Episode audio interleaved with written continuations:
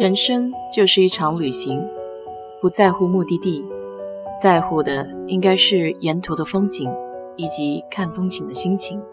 我是 DJ 水色淡子，在这里给你分享美国的文化生活。关于退货，早些年在国内有件事情让我印象深刻，还是在上大学的时候。我这个人从小就不大会花钱，高中走地摊上买个两块钱的头绳都觉得浪费了。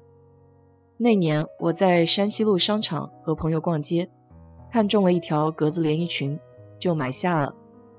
回家以后，我妈一看那布料，就数落了我一番，大概是不好吧，我也分不出来。结果洗衣机里走了一圈，拿出来就真的散掉了。再回商场理论，直接就是一句“一经售出，概不退换”，只好认栽了。在美国这里也有过一些退货经历，这里的退货政策相对比较宽松，大多数情况只要在时间期限内去退货，也不大会拒绝，最多问你一句：“是哪里不满意吗？”客户服务中心的雇员一般都会直接办理，不问原因。去超市实体店买东西，只要大型全国连锁店，哪怕是跨区域也能退了。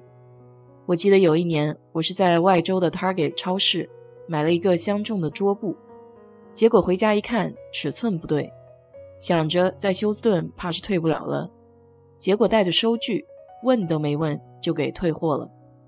再有就是网购退货，不知道国内淘宝退货方不方便。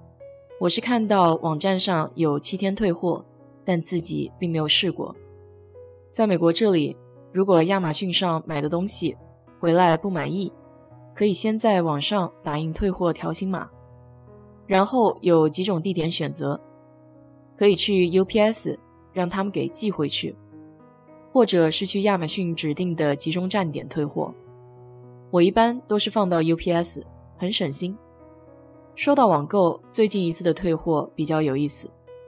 现在疫情不怎么出去买菜，都是从一个叫 Instacart 的快递应用上买菜。连续发生了两次糟心事件。第一次是在超市买了桃子，一袋一共八个，有七个都是烂的。当时心里非常的气愤，买菜的人怎么也不看一下，所以直接打电话给客服。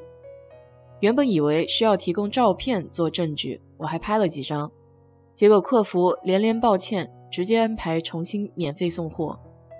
第二次代买菜的小哥就更有意思了，应用上我备注所有货品必须跟我订的一致，不需要替代品，结果小牌买成大牌，黄橙子买成了红橙子，迷你小黄瓜买成了大黄瓜。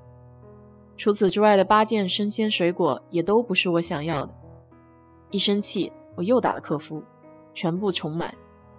这些关于生活的退货细节让我很感叹，美国这个社会的根基诚信。商家认为客户是上帝，这也是基于对客户的基本信任。就拿网购买菜这件事情来说，那八样东西听起来虽多，但一共也就二十五美元的事情。商家认为客户是不会因为这二十五美元来故意欺骗和制造这种退货的骗局。当然，并不否认会有人故意钻空子，但大部分有良知、有基本道德底线的人是不屑做这种事情的。不知道你有没有看过美剧《黑镜》（Black Mirror）？里面有一集是专门想象未来社会的样子，每个人都有一个分数。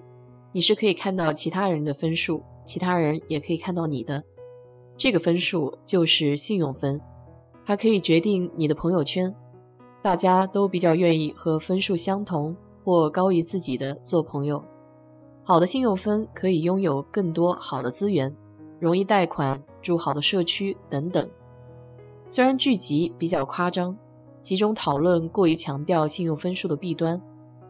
但不可否认的是，社会需要这种信用体制来合理分配和安排。我们中国人常说“勿以善小而不为，勿以恶小而为之”，只是在道德层面并没有具体的衡量机制，而个人诚信系统可以做到这一点。